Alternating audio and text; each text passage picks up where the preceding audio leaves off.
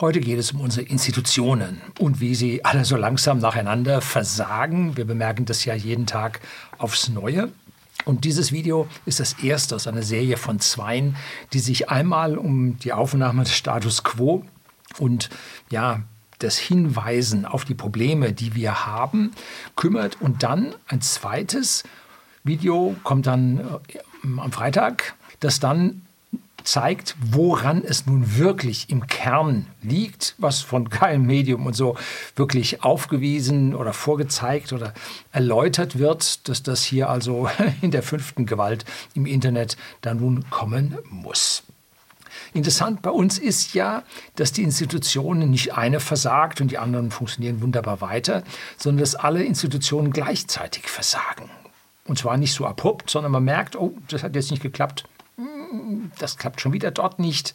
Und es zeigt alles so gleichmäßig, so langsam nach unten. Und es kommt uns so vor, als ob dieser Absturz oder diese Verschlechterung der Institutionen immer schneller passiert. Ne? Unsere ganze Politik rennt wie ein Hühnerhaufen durcheinander, gackert und legt hin und wieder ein Ei und dann kommt gleich der Fuchs in der Marder und holt das Ei ab und war wieder nichts gewesen. Mir drängt sich ein Vergleich auf zwischen unserem Land, unserer Volkswirtschaft und einem todkranken Patienten. Hm? Die schwere Krankheit trat das erste Mal 2008, 2009 auf, und zwar in der Finanzkrise. Und die wenigsten bemerkten sie in der Gesellschaft und stellten vor allem die richtige Diagnose. Hm? Man gab schnell ein Gegenmittel gegen das Symptom, hm? das die Krankheit nicht heilte, aber die Symptome linderte. Und dieses Medikament war Geld, frisch gedrucktes Geld. Damit hat man nun diese Krankheit etwas zugedeckt, Symptome waren wieder mal weg, aber der Patient war im Hintergrund schon krank. Um den Fortschreiten der Krankheit verschrieben die Ärzte, nein, die Politiker, dem Patienten die verschiedensten Kuren. Und sie zahlten reichlich dafür, ne? aber der Patient wollte nicht genesen. Die Grundbehandlung, viel frisches Geld, hat man aber beibehalten. Und da war der Ärztestab sich also sicher, dass es langfristig dann wirklich helfen wird. Wenn etwas nicht hilft, dann muss man nur oft genug die Sache wiederholen und nochmal probieren. Und dann wird es dann endlich auch mal wirklich helfen. Das haben wir ja während der politischen Lockdowns dann auch gesehen, dass diese Philosophie halt zum Scheitern verurteilt ist und halt nicht funktioniert. Nach diesen zwecklosen Kuren musste der Patient leider dann ins Krankenhaus und bekam, also der Volkswirtschaft bekam reichlich Medikamente, äh, nennt sich heutzutage Gesetze und Verordnungen. Und je kränker er wurde, umso mehr, Medik nein, umso mehr Gesetze und Verordnungen wurden verschrieben. Ne? Ja, hat es vorher nicht geholfen, umso mehr davon. Ne? So. Mittlerweile liegt der Patient auf Intensiv ne, und wird mit Notstandsverordnungen zwangsbehandelt. Ob er nun will oder nicht. Die Ärzte, oder nennen wir sie lieber Politiker, haben so entschieden. Und weil es ja noch schlimmer werden wird, hat man sich gleich vorab schon mal jegliche zukünftige Behandlung, die Ihnen auch nur einfallen wird, unterschreiben lassen, die auch ja, neue Ärzte, sprich Politiker, so schnell nicht wieder loswerden. Da gibt es den WHO-Vertrag, den NATO-Vertrag, den EU-Vertrag, den IPCC-Klimavertrag und, und, und. Das ist nicht, das ist eine Absichtserklärung. So, Übertrieben an dieser Stelle? Nun ja, vielleicht. Ich erkenne in unserer Politik jedoch einen Hang zu immer mehr Gesetzen und Verordnungen und Zwangsmaßnahmen. Hm? Ganz wie bei einem Patienten im letzten Lebensjahr. Ich habe da mal ein bisschen, ich habe es gewusst und habe es danach gegoogelt. 2008 ist das Buch erschienen, das ist eine Zusammenfassung von mehreren Werken, Ökonomie und Medizinethik. Neuzeit und Gegenwart. Und da wurde klar herausgearbeitet, dass die letzten 30 Tage im Leben eines Menschen die teuersten sind. In dieser Zeit werden also keine Kosten und Mühen gescheut, den Patienten, solange es geht, am Leben zu erhalten, auch wenn er selbst, wie so oft, gar nicht mehr will. Ne? Bezeichnet ist das, was momentan bei unserem Gesetzgeber wieder abgelaufen ist, dass unser Parlament die neuesten Gesetzesinitiativen zur persönlichen Lebenszeitverkürzung. Ja, gibt sowas. Mit 363 zu 303 und mit 375 zu 286 Stimmen jeweils ablehnte. Ja, das erinnert mich so ein bisschen. Gibt es einen Link unten, Bundestag entsprechend äh, Textarchiv. Ne? Das erinnert mich so ein bisschen an die katholische Kirche. Das war früher, da muss arbeiten bis zum Tod und noch darüber hinaus. Nein, geht ja nicht. Aber den, den selbstgewählten Ausgang, der war also vom Teufel an kamst du nicht ins Paradies, also schuften bis zum Umfallen. Ne? So ähnlich kommt mir das an dieser Stelle vor. Genauso ist es bei der Verabschiedung unserer neuesten Gesetze im Prinzip zum verlängerten Siechtum unserer Gesellschaft. Fünf Milliarden für die Ansiedlung des Chipherstellers, taiwanesischen Chipherstellers TSMC oder zehn Milliarden für Intel und dann noch die Subventionen für den Industriepreis. Also der hat es dann ganz dicke in sich, dagegen ist das andere alle Pillepalle. Da denkt man sich an 20 Cent Subventionen pro Kilowattstunde Industriestrom. Das ist so ungefähr angedacht. Bei 500 Terawattstunden Gesamtverbrauch, und davon geht knapp die Hälfte auf die Industrie, während das addiert äh, rund 45 Milliarden Subventionen pro Jahr. Na gut, vielleicht gehen sie da ein bisschen runter, weil die kleinen und Mittelunternehmen natürlich nichts bekommen. Ist ja auch klar. Ne? Geht alles an die Konzerne. So, und wo kommt das Geld nun her? Hm ja, vom Staat. Nein, der Staat hat kein Geld. Es kommt vom Steuerzahler, beziehungsweise vom zukünftigen Steuerzahler. Also sind Sie jünger? Sie. Ne? Dazu gibt es dann noch 100 Milliarden Wumms, 200 Milliarden Doppelwumms. Befinden wir uns im Kindergarten? Ja, hört sich so an. Der Patient wird mit Antibiotika geflutet. Aber die Krankheit und der Patient ist schon resistent geworden dagegen. Ne? die Antibiotika schaden mehr als sie nutzen. Das, wenn man es übersetzen will, das Mikrobiom ist schon schwer geschädigt. Ne? Die Prognose ist schlecht. Was hilft? Ja, noch mehr Gesetze und Verordnungen, damit er nicht sofort stirbt. So, das haben wir jetzt mal bis zum Ende getrieben, dieses Gleichnis. Und jetzt kommt die Einleitung, dann geht's los.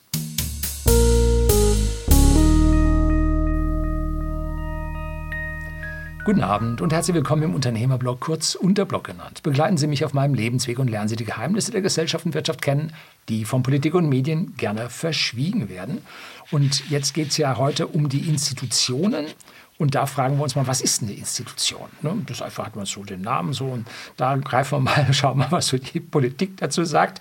Unsere Bundeszentrale für politische Bildung, die sagt, Zitat, als Institution werden öffentliche oder staatliche Einrichtungen oder Organisationen bezeichnet, die einen ganz bestimmten Zweck haben und auf Dauer eingerichtet wurden. Zitat Ende. Das ist eine Definition. Schaut man mal in Wikipedia. Das ist ja so die andere, nee, die gleiche Seite, die ist ein bisschen anders definiert. Und da steht drin, Zitat, Institution, lateinisch Institutum, Einrichtung ist ein in der Wirtschafts- und Sozialwissenschaften, in den Wirtschafts- und Sozialwissenschaften uneinheitlich definierter Begriff. Im Allgemeinen wird darunter ein Ordnungs- und Regelsystem verstanden, das soziales Verhalten und Handeln von Individuen, Gruppen und Gemeinschaften in einer Weise formt, stabilisiert und lenkt, dass es im Ergebnis für andere Interaktionsteilnehmer erwartbar wird. Häufig werden darunter feste gesellschaftliche Einrichtungen wie Behörden, Gerichte, Universitäten und Schulen verstanden. Zitat Ende. ja, hier an dieser Stelle, formt, stabilisiert und lenkt. Ja, nicht wir von unten, sondern von oben sollen die Institutionen uns lenken. Ja, so bitte nicht. Trifft nicht meine Zustimmung. Und jetzt machen wir mal ganz schnell einen Durchlauf, damit es Sie hier nicht langweilt, was wir hier für Institutionen haben und wie es dann nun so wirklich krank. Ne? Schauen wir zuerst auf die Parteien. Da sehe ich ein fehlendes demokratisches Verhalten. Das Parteipräsidium entscheidet, mit einer kleinen Gruppe. Es gibt einen Fraktionszwang, dass hier also keiner ausbüchst. Es gibt einen sogenannten gläsernen Deckel, dass von unten Nachwuchspolitiker nicht nach oben kommen können. Aber äh, Ärger tut sich auf. Die interne Parteienspaltung ist voll am Laufen und zwar bei allen. Bei allen Parteien. Ne? Bei der Linken gerade Wagenknecht raus, dann irgendein Fraktionsvorsitzender ist jetzt auch schon weg. Dann bei der CDU hat es die Werteunion, die ist da innen drin heftig spaltet. Bei den Grünen kennen wir ja Fundis und Realos. In der SPD haben wir auf der einen Seite die Gewerkschaftler, das sind die nationalen Sozialisten. Und dann haben wir die Marxisten, das sind die internationalen Sozialisten, das spaltet sich da drin auch ganz heftig. Dann haben wir die Wirtschaftsliberalen in der FDP und die Gesellschaftsliberalen, das sind die Woken. Ne? Und dann haben wir bei den Alternativen haben wir die Wirtschaftsliberalen und auf der anderen Seite den Flügel. Jo, auch da ist eine Spaltung drin. Und die Opposition der Altparteien flötet in diesem ganzen Kanon mit. So, also das alles geht den Bach runter. Und gleichzeitig gründen sich neue Parteien in großer Zahl. Ne? Humanisten und Totenhöfe und wie sie alle heißen. Ne? Und das System bricht in Zeitlupe zusammen. Alle Woche verlieren die Altparteien, wenn man den Umfragen dann nun traut, und gewinnt die neue Opposition. Da geht es also heftig zur Sache. So, Medien. Eine meiner Lieblingsthemen. Auch da fehlt es ganz weit am öffentlich-rechtlichen Pay-TV, wie ich das immer sage, weil sie zahlen müssen für dieses TV. Die haben ein Budget wie Hollywood. Ungefähr 8 Milliarden, 9 Milliarden mittlerweile. Aber Hollywood verdient mit ihrem Budget eine Milliarde. Bei uns nichts. Ne? Wie heißt das schön? Go woke, go broke. Ne? 90 Prozent in Sachsen, gab es eine Umfrage, wollen jetzt keine Erhöhung des Beitragssatzes. Ne? Warum brauchen sie das? Für ihre Altersversorgung. Da hat es früher Zeiten gegeben, da haben die 104 Prozent äh, ihres letzten Gehaltes als Altersversorgung bekommen. Also normale Rente plus dann obendrauf. Also da hat man sich schon heftig bedient und der Bayerische Rundfunk hat fast 500 Millionen auf den nächsten vier Jahren oder so an, an, ja, an Fehlbetrag für seine Altersversorgung. Also da fehlt es dann ganz weit. Und das System bricht auch an dieser Stelle nun in Zeitlupe zusammen.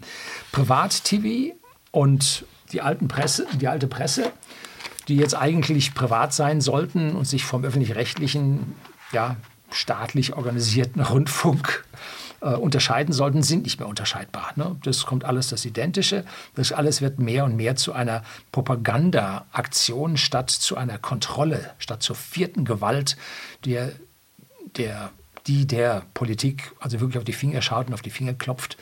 Das war früher, war das ganz anders. Da waren die Medien, die zerrissen jeden Politiker, so wie er mal einen halben Schritt zur Seite machte, zerrissen die den in der Luft. Alles vorbei. Ne? Heute erklärt erklären die Medien dem Bürger, was er da zu denken hat. Ne? Und jetzt kommt die fünfte Gewalt im Internet. Sie hören hier, die letzten Videos liefen alle über 100.000 oder 150.000. Ne? Und Sie hören im Internet sich die fünfte Gewalt an, weil die vierte an dieser Stelle versagt hat. Jetzt kommen wir zu Schule, Universitäten, Bildungseinrichtungen. Da können Sie mehr erzählen noch als ich. Und da gibt es einen sagenhaften Vergleich eines nordrhein-westfälischen Matheprofessors, habe ich bei mir auf Facebook auf dem Kanal äh, gepostet gehabt.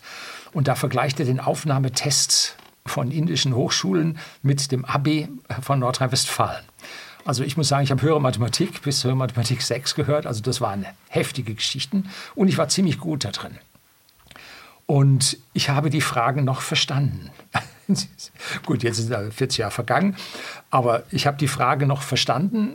Aber ich glaube, die Problemstellung würden unsere heutigen Abiturienten ja, vielleicht noch 10 Prozent davon schaffen, wenn es überhaupt so viel sind. Also das waren knochige Sachen. Und wenn man dann, gibt es ein zweites Video von dem Mathe-Prof, aber sich anschaut, was dann im nordrhein-westfälischen Bildungsgesetz drinsteht. Da steht nicht irgendwie so von Mathe, sondern so Sozialverhalten und so. Steht fürs Fach Mathematik da drin. Also müssen Sie sich anhören, Link gibt es unten, fallen Sie vom Glauben ab. Gibt es nicht. Ich glaube auch, dass der Ingenieurabsolvent heute nicht mehr so viel Mathe hat. Und ob er mit den Fragen dazu rechtkommt, vielleicht können Sie hier als Ingenieurabsolvent äh, dann mal ein paar Takte dazu sagen, was Sie von diesen Aufgaben da halten. Ne? Berufsanfänger können wir hier bei uns, habe ich bei Mario Lochner auf dem Kanal mal gesagt, also Berufsanfänger, die sind meistens, nicht meistens, häufig, vorsichtig sein, äh, zu dumm, einmal Wasser umzutreten. Ne? Was will man mit denen? Ne? Wir können so zwei von hundert können wir auswählen die dann brauchbar sind manche kommen dann nicht. Also es ist richtig schwer, wirklich guten Nachwuchs zu finden. Azubis haben wir auch bei uns natürlich ausgebildet, die wollen dann irgendwas anderes machen, die machen dann Zweitausbildung zum, ja, zu irgendwas. Ne? Und so, also das ist auch schwierig und es ist kein Azubi nach der Ausbildung wirklich geblieben. Ob wir zu viel gearbeitet haben, ich weiß es nicht. Ne? Auf jeden Fall kommen die auch vom anderen Stern. Ne? Und was in unseren heutigen Schulen abgeht, wie marode Toiletten, Gebäude, Lehrmaterial und so ist. Und dann haben die Schulen natürlich noch ein heftiges sprachliches Problem, dass in manchen Schulen überhaupt kein Schulunterricht stattfinden kann, weil man keine gemeinsame Sprache hat. Hm?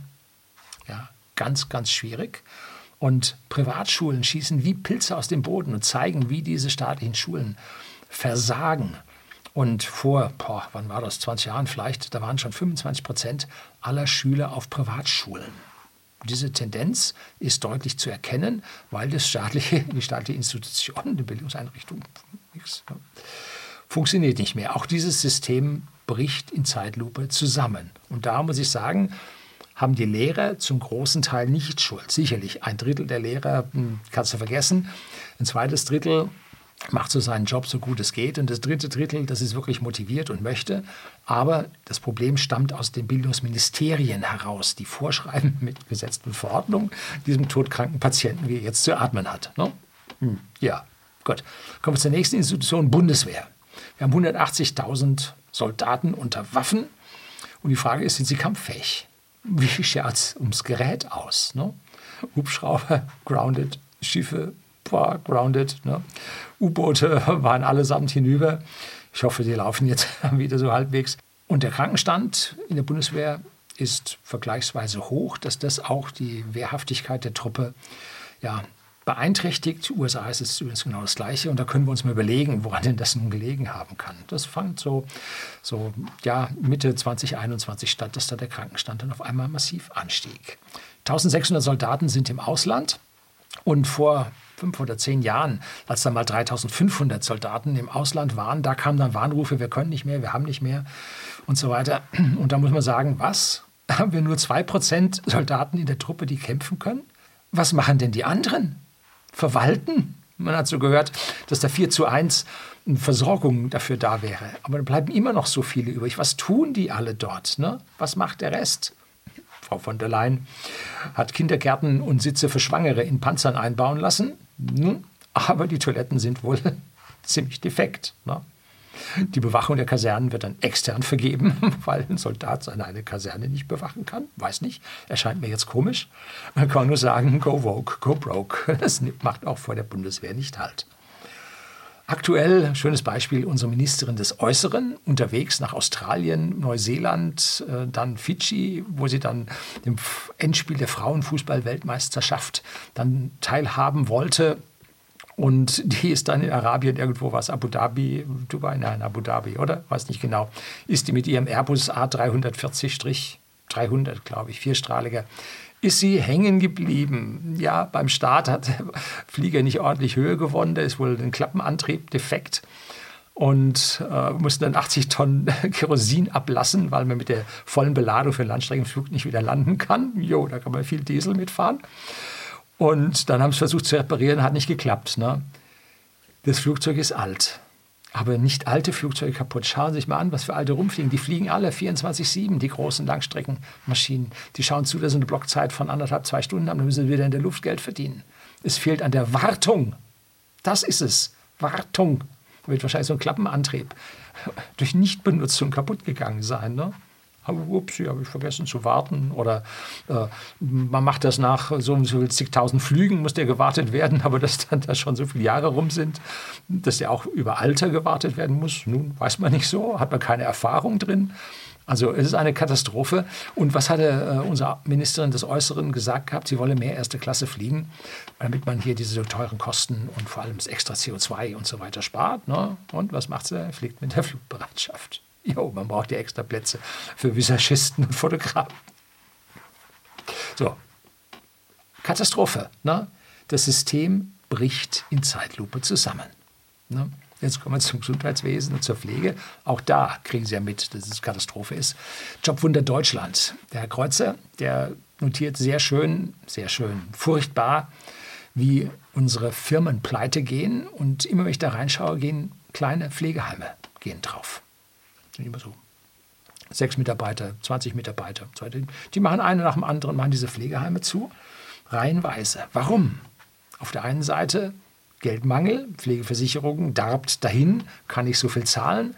Auf der anderen Seite sehen wir eine Übersterblichkeit, die sterben denen da raus. Ne? Und dann braucht man die Gebäude ja für andere Zwecke, dass also da dann eine Rettung nicht so wirklich interessant ist, weil man ja die Räumlichkeiten dann anders belegen kann. Ein Bekannter von mir hat sechs Monate auf eine Krebsoperation, Lungenkrebs, warten müssen. Ne? Der hat Glück gehabt, eingekapselt, nicht metastasiert. Ne? Aber solche Dinge gehören schnell gemacht, damit er nicht vielleicht doch noch metastasiert. Ja? Gut, Raucher. Klar, aber wenn das nicht zügig gemacht wird, dann gibt es Tote dabei. Dann versagt dieses Gesundheitssystem Ärzte, die bei uns absolvieren, die verlassen fluchtartig das Land. Wenn sie da in Bereitschaft 72 Stunden, wo früher man die Hälfte von schlafen konnte, äh, jetzt rund um die Uhr arbeiten sind, wo kaum Pause ist, weil man, weil Haufen Leute in diese Not, Notfalldinge da reingehen für normale Zipperlein. Also die Ärzte verlassen fluchtartig das Land und die Zahlen von Berlin zeigen das. Also seit dem Mitte 21, wie ich vorhin sagte, sind da die Zahlen für die Rettungsdienste um 40 Prozent in die Höhe geschnellt. Also es ging hurtig, wurde das stärker. Sicherlich auch eine vermehrte Last, weil die Hausärzte jetzt auch aufhören und sagen, ja, pff, ich bin jetzt alt genug, da mache ich jetzt nicht weiter, ich freue mich auf meinen Ruhestand. Und, so.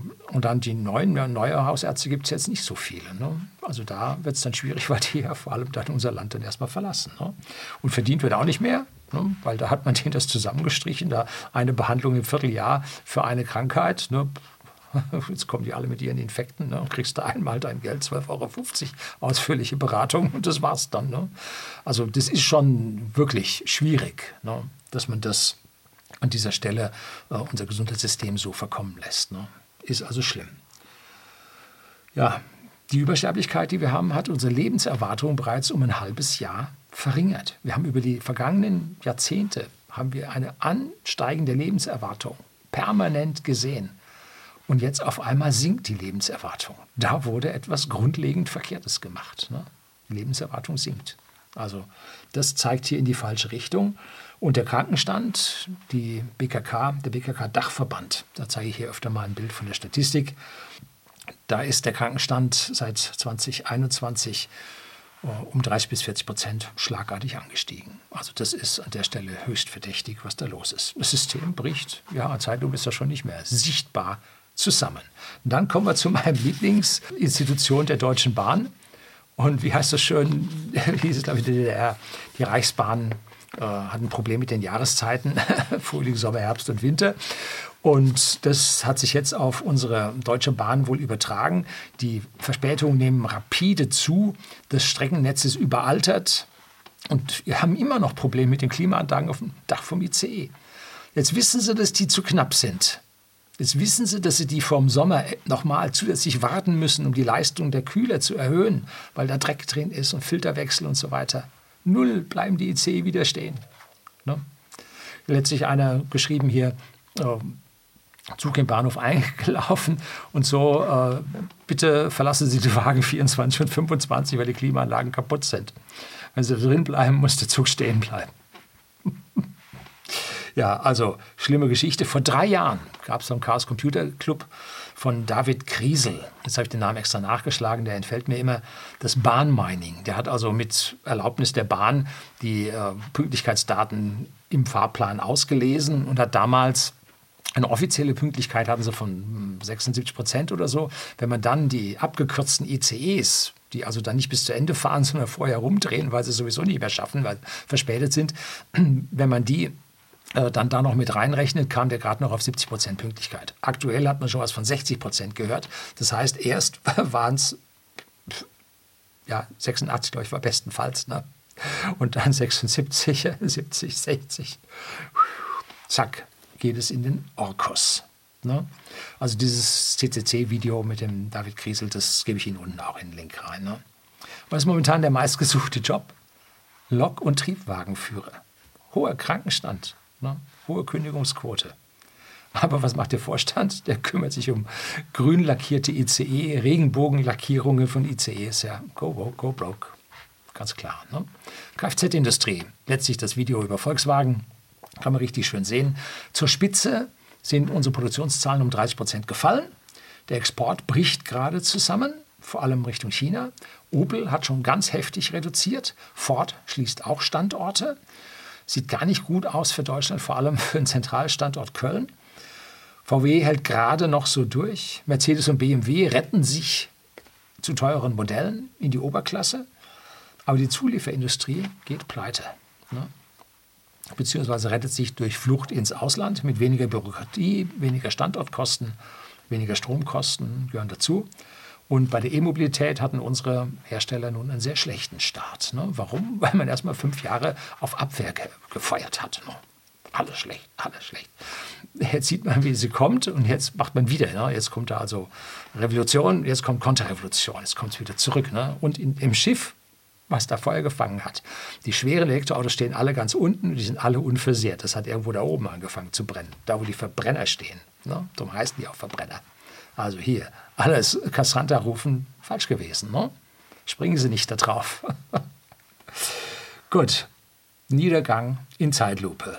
Die deutsche Industrie, auch hier genau das Gleiche.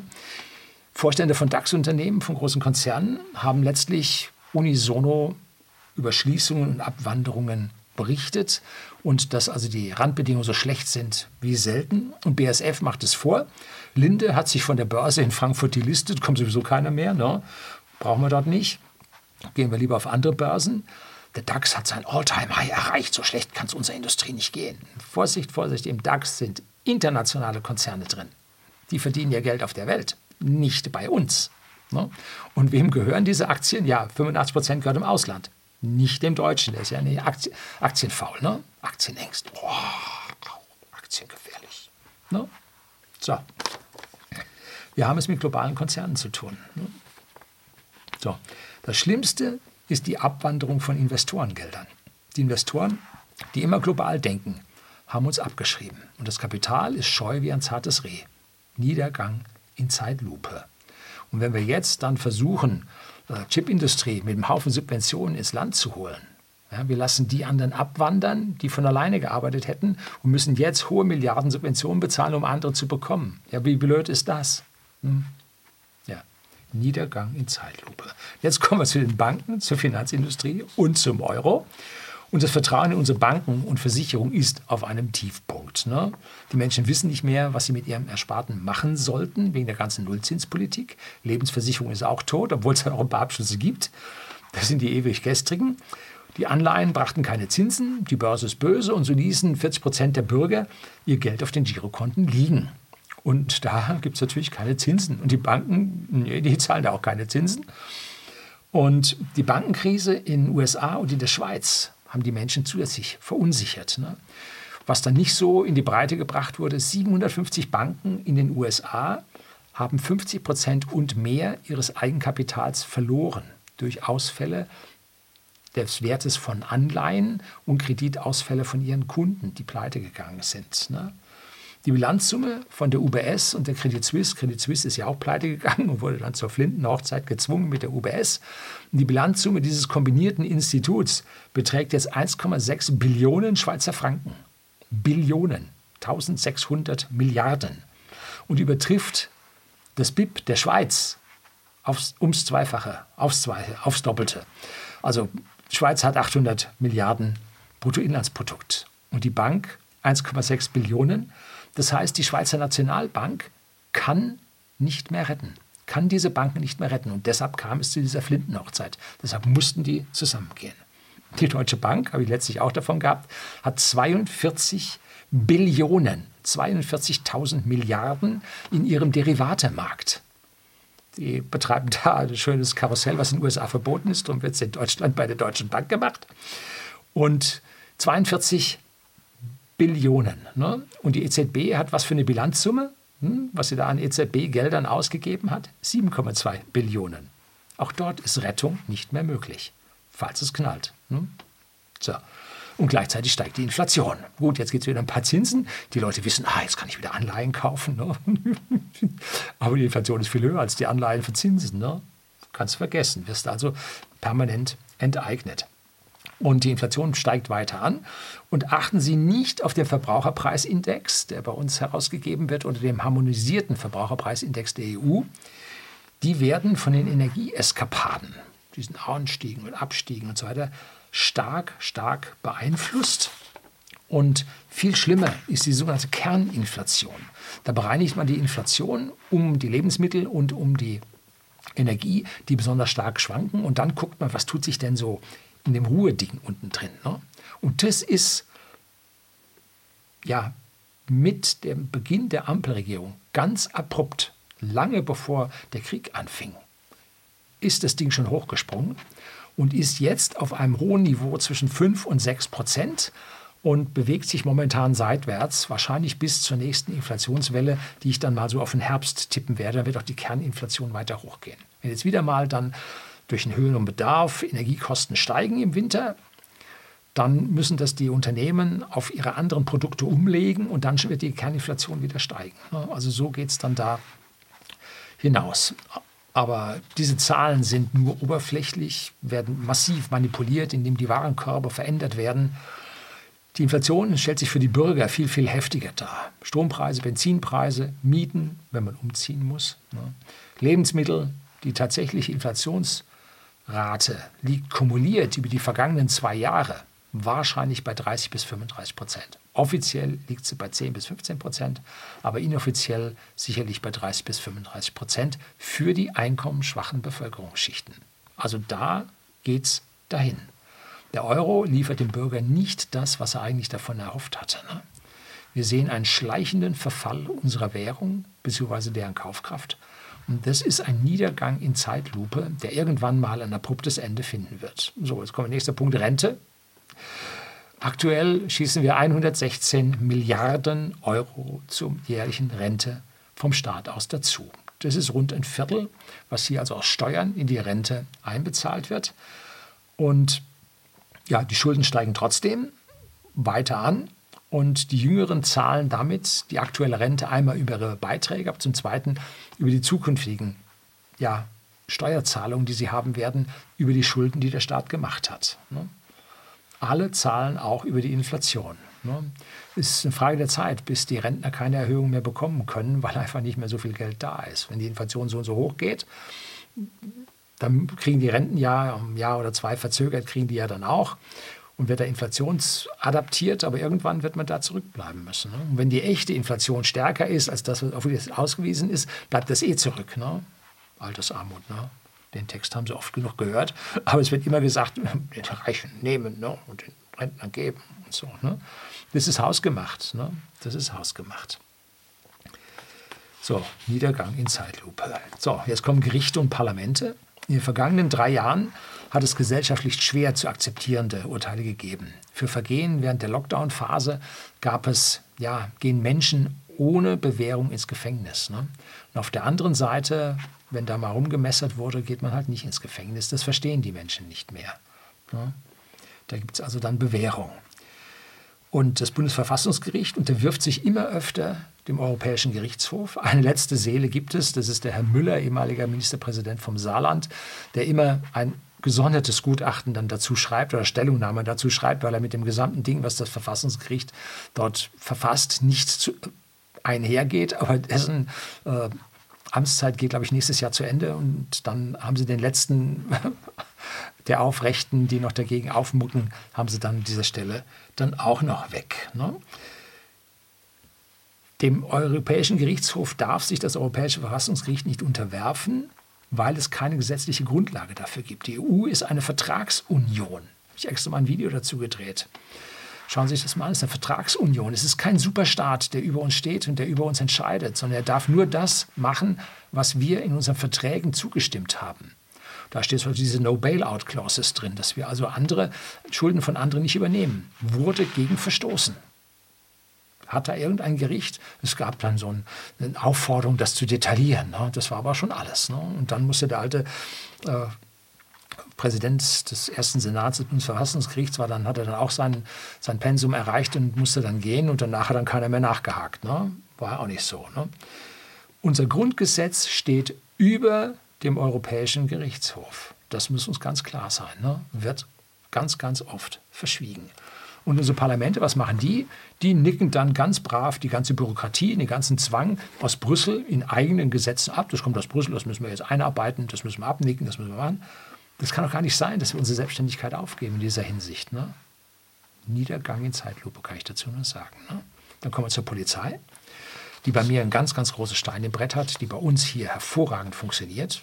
Keine Frage. Und in manchen Ländern, zum Beispiel in Schweden, wo ich die letzten Jahre während der politischen Lockdowns dann doch oft war, da hat man No-Go-Areas ausgewiesen. Die kann man bei uns in Wikipedia sehen. Die werden allerdings nicht nachgetragen. Wobei, wenn man es genau nachliest, die werden immer in Schweden immer noch ausgegeben, werden aber nur im deutschen Wikipedia nicht mehr eingetragen. Ne? Weil das will man ja nicht ne? so haben. Ne? Und dann nennt sich das gefährdetes Gebiet, Klammer auf Schweden, Klammer zu. Und da können Sie mal nachsehen, wo das ist. Ne? Und wieder in Schweden unterwegs waren, Roadtrip, bei minus 20 Grad im Februar nach Kiruna in die Polarnacht. Dann haben wir natürlich geguckt, wo sind die in den Städten, diese schwierigen Gebiete, gefährdeten Gebiete. Ja, und haben wir die andere Seite von der Stadt genommen. So, auch bei uns gibt es die gefährdeten Gebiete, aber nein, nein, No-Go-Areas gibt es bei uns nicht. Ne? Und ich kenne einige Polizisten, die würden also wirklich gerne für Recht und Ordnung sorgen, beziehungsweise die wiederherstellen. Doch die Polizeiführung wird allgemein politisch besetzt. Ne? Das hat man bei der Kölner Domplatte 2015 gesehen, wo da die Zahlen, die veröffentlicht wurden von ganz oben, dann mit den Einzelberichten nicht übereinstimmten. Hm, war also auch eine schwierige Geschichte. Und viele Institutionen bei uns werden politisch besetzt. Ne? Unten haben wir die Beamten und oben wird dann politisch besetzt. Und Berlin will zum Beispiel 5000 Polizisten einstellen. Eigentlich eine sehr, sehr gute Geschichte, hat aber keine Wohnungen klappt damit nicht. Weil Polizisten können ja nicht drei Stunden irgendwo anfahren, sondern die müssen ja irgendwo in Berlin wohnen, wenn sie dort äh, ja, A, Ausbildung machen und B, äh, dann Polizist sein wollen. Ne? Die können ja jeden Tag Ewigkeiten fahren. Ne? Geht ja nicht. Ne? Besonders bei den ausfallenden S-Bahnen, die sie dort haben. Ne? So, und von einem unserer polizeilichen Sonderkommandos habe ich das auch gehört. Da ist ein Bekannter von mir, der wollte dahin wechseln hat auch gewechselt, bekam dann eine Zusage, dass man für ihn dort auch eine Wohnung hätte, weil er muss in diesen Sonderkommandos binnen 30 Minuten, 45 Minuten oder so, musste er also dann vor Ort sein. Äh, und das schafft er mit der Wohnung nicht. Sie haben jetzt keine Wohnung für ihn. Hm. Klappt nicht. So kann der Staat nicht zu seinem Wort stehen, was er eigentlich versprochen hat. Auch hier ein Niedergang in Zeitlupe. Das sind jetzt alles nur so kleine Einzelfälle. Ne? Diese Liste kann man jetzt beliebig weiterführen. Ich habe Ihnen mal die großen Punkte gezeigt, wo es hakt, wo Sie das täglich bei sich selber erkennen können. In unserer Volkswirtschaft befindet sich so ziemlich alles im schleichenden Niedergang. Vom Aufbruchstimmung, von toll und super und so, nichts mehr zu spüren. Doch so ein Niedergang verläuft nicht linear. Ne, sondern wie ich das sagte, das geht dann in einer verstärkenden Todesspirale, wie die Deutsche Bahn mit der Pünktlichkeit, erst 90, dann 86, 70 Prozent und jetzt 60 Prozent machen die Runde. Und das in wenigen Jahren. Ne? So, und woher liegt es? Jetzt muss man da unten reingreifen. In allen Organisationen, Institutionen und auch bei uns in der Firma haben wir unsere Problemchen. Ne? Es wäre ja man kann nicht alles vordenken, man kann nicht alles planen, es kommt zu Problemen. Ne? Politik meint, sie könnte alles planen. Ne? Und heute kann man auch zum Beispiel sehr, sehr viel automatisieren. Und die gesamte Mannschaft muss sich dann auf die übrig bleibenden Probleme konzentrieren. Ne? Also wir haben digitalisiert, geht alles automatisch, es bleibt Entschuldigung, ein Dreck über und der muss, muss der Mensch ran und muss es lösen und dann wird es wieder besser. So, und währenddessen braut sich irgendwo ein Gewitterchen woanders zusammen und kommen Probleme hoch oder sind Probleme da, die man noch nicht so sieht, die dann hochkommen, dann sind sie mit den anderen Problemen fertig und die Truppe geht aufs nächste Problem und löst dieses Problem. Ne? So funktioniert Arbeiten, so funktioniert Wirtschaften und so hält man das ganze Ding sauber am Laufen und die Sache wird permanent verbessert, permanent optimiert und permanent kommt dabei Besseres raus. Ein ständiger Prozess. Ganz, ganz wichtig dabei die Digitalisierung. Ne? Das heißt immer so, der Mittelstand hätte die Digitalisierung verschlafen. Nein, der Staat hat sie verschlafen. Er hat die Infrastruktur nicht geschaffen. Wir warten seit sieben Jahren auf, preiswertes, auf preiswerte Glasfaseranschlüsse. Null. Wir zahlen ein Vermögen. Ne? So geht es natürlich nicht. Individuell verlegtes Kabel. Pff, das muss in der Fläche da sein. Ne? Das hat für uns schon wieder ein Jahr nach hinten rausgeschoben.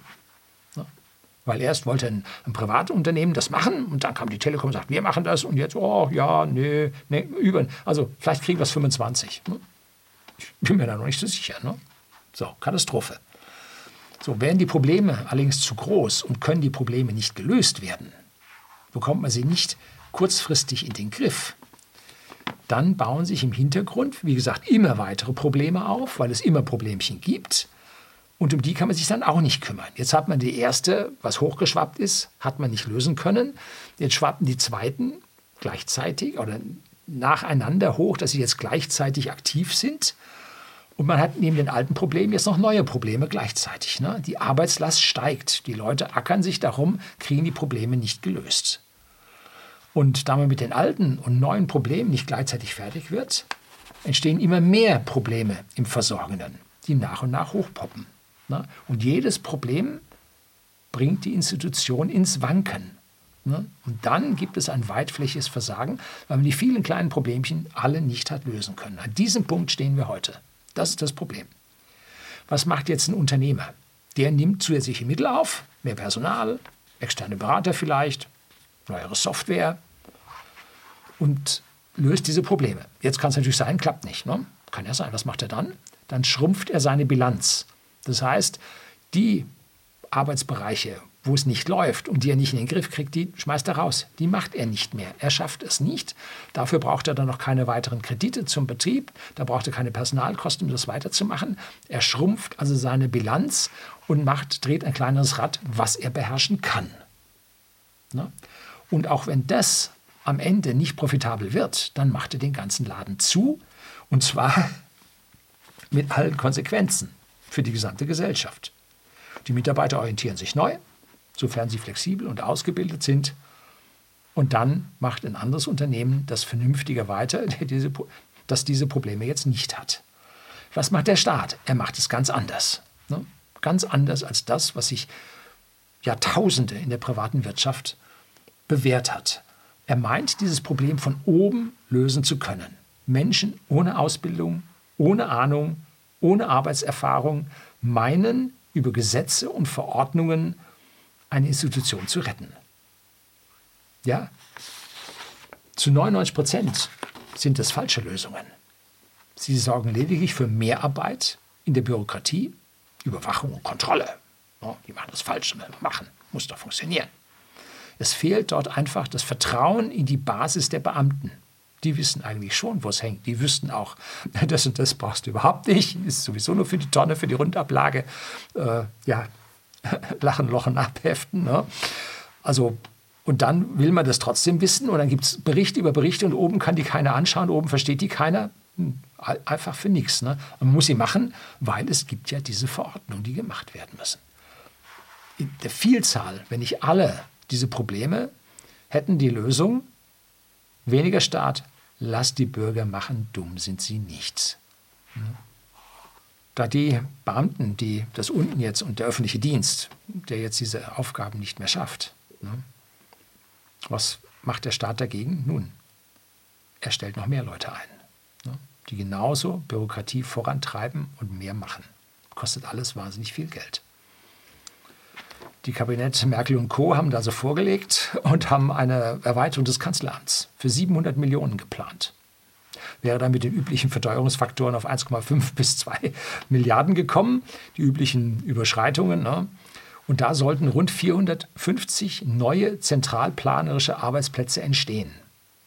Wir haben extra eine Trennung. Ne? Das, was dort entstehen soll, ist aus meiner Sicht ein verkapptes Präsidialsystem, was man bei anderen Staaten vorwirft. Das ist ja ein Präsidialsystem ne, mit Riesenpalästen. Ne, guck mal in Türkei zum Erdogan. Ne? Und wir wollen auch so einen Palast jetzt mit äh, ja, im Kanzleramt, in der Exekutive wollen wir diese Leute dann dort äh, zusätzlich reinpacken, dass sie von oben da auskippen. Und die Ampel hat jetzt schon zugelegt, bevor dieses fertig war. Im Dezember 21 haben sie schon 200 Stellen geschaffen bei sich in den Ministerien.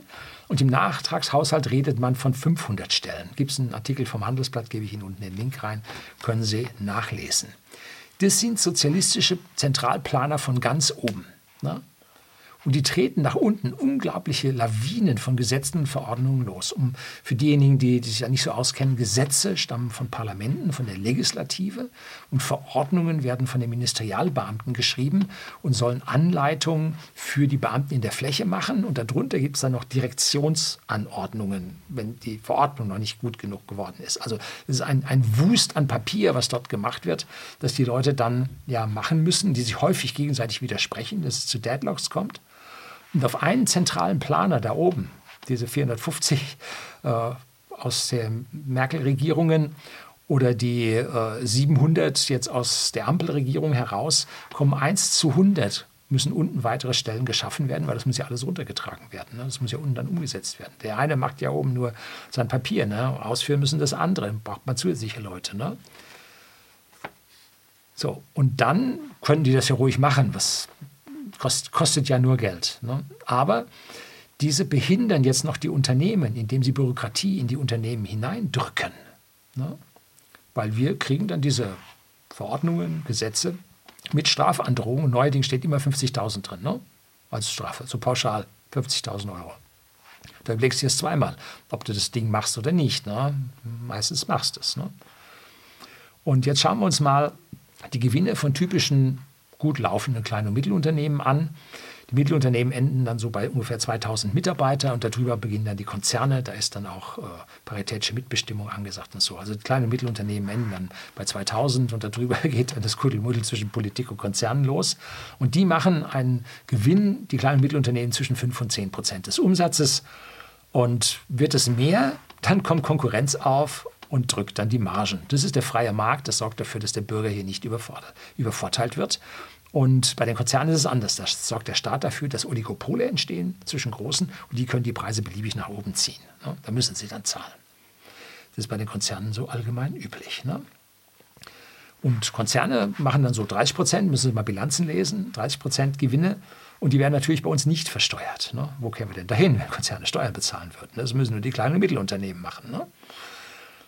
Vor vielen Jahren, als wir mit unserem Unternehmen begannen, hatten wir eine Bürokratiequote von ungefähr 0,5 Prozent bezogen auf die Arbeitszeit der Mitarbeiter. Ne? Heute liegen wir deutlich über 5 Prozent. Dazu extreme externe Bürokratiekosten, weil wir das nicht mehr selber schaffen. Ich glaube, wir haben fünf Rechtsanwaltskanzleien da, in der, in der Reißen, wie man es in Bayern sagt. Also fünf Rechtsanwaltskanzleien, die uns bei dieser gesamten steigenden Bürokratie helfen müssen. Und das heißt, von 0,5 Prozent auf 5 Prozent haben wir den zehnfachen Satz an Bürokratie drin. So, jetzt kann man sagen, müssen die kleinen Mittelunternehmen keinen Gewinn mehr machen. Dann haben wir die 5 Prozent auf jeden Fall drin. Äh, dann kriegt der Staat aber keine Steuern mehr. Ne? Wenn wir keine Gewinne machen, kriegt er keine Steuern. Ne? Und vor allem, der Unternehmer schafft ja nicht, wenn er keinen Gewinn macht. Er braucht den Gewinn, um wieder zu investieren. 90 Prozent davon wird thesauriert, wie es so heißt, wieder investiert. Und vor allem arbeitet der Unternehmer, da bleibt ihm für die Freizeit und fürs Geld ausgeben nicht so viel über. Das heißt, er braucht diese 5 bis 10 Prozent Gewinn. Und das heißt, es gibt da weiterhin Konsumenten und das bedeutet äh, Inflation beim Konsumenten. Ne? Das ist Staatsinflation, ausgewirkt, ausgeübt durch Bürokratie im Unternehmen drin. Das macht Inflation. Und je mehr man hier lenken will, das klappt nicht, wir müssen noch mehr, ne? mehr vom selben. Als erst hat nicht geholfen, machen wir dasselbe nochmal, mehr davon, klappt wieder nicht. Ne? Immer mehr Bürokratie, immer mehr Bürokratie, trotzdem klappt es nicht so, wie man will. Aber was passiert? Man schafft Inflation in die Gesellschaft hinein. Diese bürokratischen Auflagen im Einzelfall, ja, durchaus mögen sie gerechtfertigt sein. Pauschal über alle hat es als Schwachsinnigkeit, also kann man das nicht übertreffen. Ne? So. Machen wir so weiter, ist der Zusammenbruch unserer Gesellschaft gewiss. Der Krug geht so lange zum Brunnen, bis er bricht. Ne? Unsere Reserven sind schon verspielt. Die Insolvenzzahlen steigen an, sind schon 40 Prozent höher als im Vorjahr oder so. Und nicht dabei sind die Liquidationen. Also das ist das Aufhören zu arbeiten nach Habeckscher Manier. Der ist nicht insolvent, der hört nur auf zu arbeiten. Das heißt, er hängt niemandem irgendwelche Schulden an, sondern er hört einfach auf. Typischerweise ältere Unternehmer, die jetzt keinen Nachfolger finden, weil sie entweder keinen haben oder aber weil das Unternehmen nicht so gut aufgestellt ist, dass der Nachfolger sagt, jetzt muss ich erstmal Schenkungssteuer bezahlen. Und dann äh, weiß ich gar nicht, ob ich da genügend Gewinn für mich rausbekomme, ob ich davon leben kann. Und dann muss ich da selber noch ins Risiko gehen und so. Mache ich dann lieber doch nicht. Ne? Lass mir lieber weg. So. Und wenn aber diese Kinder, die das typischerweise Nachfolger sind, die Schenkungssteuer nicht bezahlen können, dann ist auch die Weiterbeschäftigung der Mitarbeiter nicht sicher. No? Sicher, gute Fachkräfte können Unternehmen brauchen. Wir sind die Letzten, die keine brauchen würden. Aber es steigt auch der Anteil an Frührentnern an. Also alles, wenn so ein Unternehmen dicht macht, alles, was da über 58 ist oder so, geht dann in Frührente. Und das ist dann ein weiterer Sargnagel für unsere Rentenversicherung. Die Institutionen hängen zusammen. Ne? Wenn es dem einen schlecht geht, geht es dem anderen auch schlecht. Wann haben wir das, den Pfad der Tugend verlassen? Wann begann der ganze Unsinn? Und darum kümmern wir uns im Teil 2. Bleiben Sie dann dran, schalten Sie wieder ein. Herzlichen Dank fürs Zuschauen. you